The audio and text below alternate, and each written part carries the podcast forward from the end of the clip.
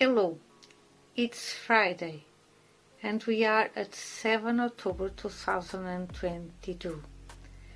The article of today is entitled Pink October Breast Cancer in the First Person and we are at the 24th episode of Can I Read This Article for You?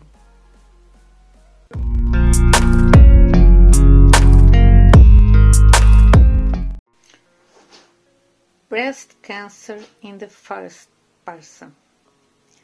On February 2017, I went to a senology appointment where I received the news that I had a, an aggressive uh, breast cancer, a tri- triple negative with KI 77 positive in almost a hundred of the neoplastic cells, right breast, BI-RADS 6 in situ, fortunately. I had been uh, followed by a senologist, a breast doctor, since uh, 2014 when I had surgery on my left breast to remove a benign lump. I had an annual MRI scan since then. On the last one, I was asked to wait that the doctor wanted to talk to me. The next day, I went for a biopsy to get the prognosis described above. From one moment to another, my world came crashing down. I was about to be able to move into the apartment I bought to the, the summer before and go to work at the National Library, something I had longer for. Then I heard that I was going to have a mastectomy I was going to have surgery, chemotherapy, and radiation, lose my hair, and didn't know if I was going to survive. That I could wear scarves or a wig. At one point, I could even hear half of it. Fortunately, I didn't have to have mastectomy. Remove, uh, removal of the sentinel node and the tumorectomy, remove of the uh, tumor, followed by chemotherapy and radiation therapy, many injections in my belly, medicines, family care, faith, and a good dose of resilience were enough to stop the little bastard. My oncologist said it was profoundly serious and aggressive, and that he had never seen a case with KI 77 in almost a hundred of neoplastic cells. I replied it, it with my sense of humor. Each, it, each is because you have never met a pioneer.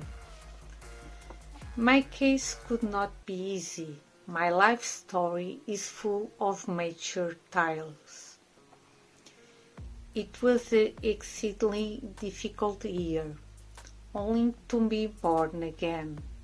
For me, BC and ED mean life before and after cancer. This makes sense more in Portuguese than in English.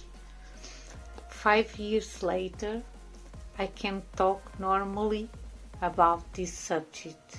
I will elaborate it on this idea on the uh, 28 uh, October 2022 here on the blog.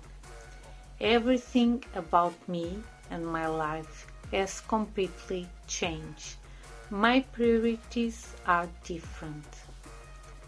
I was able to move to my apartment in February 2018, which is um, which was in uh, uh, one year later than planned. And although I managed to progress professionally and became a senior technician, I was not able to go to work for the National Library. However, I had the honor of seeing my books being listed in the catalogs of that library. I continued to be followed by an oncologist and a senologist. I refuse to be afraid of dying because I know that my, I must believe the best life I can enjoy every moment. I'm telling my story here because we are in the months of Pink October and I know that my testimony can be particularly useful for those who are going through the disease, for those who have been through it, and for the families who suffer as much or more than the patient that carries the carriers. I leave here some links to poems I wrote when I was fighting my fight, my breast cancer and the titles are the traits that I did define my face, the truth about cancer, when I die, fashionable disease, naked body.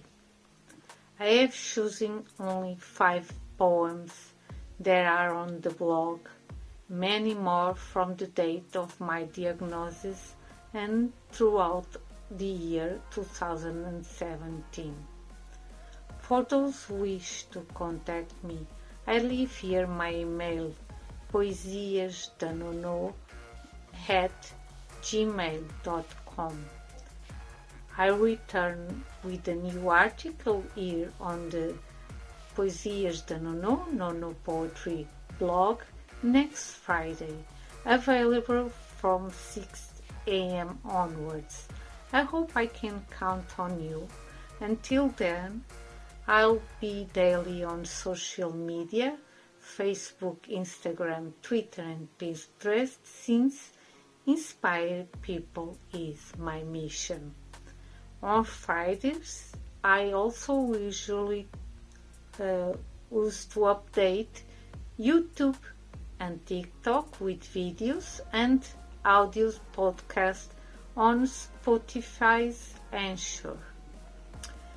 If this article was helpful, helpful or inspiring in any way, I appreciate you sharing so that more people can be inspired.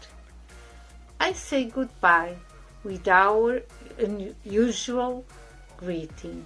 That's it, that is, bye bye.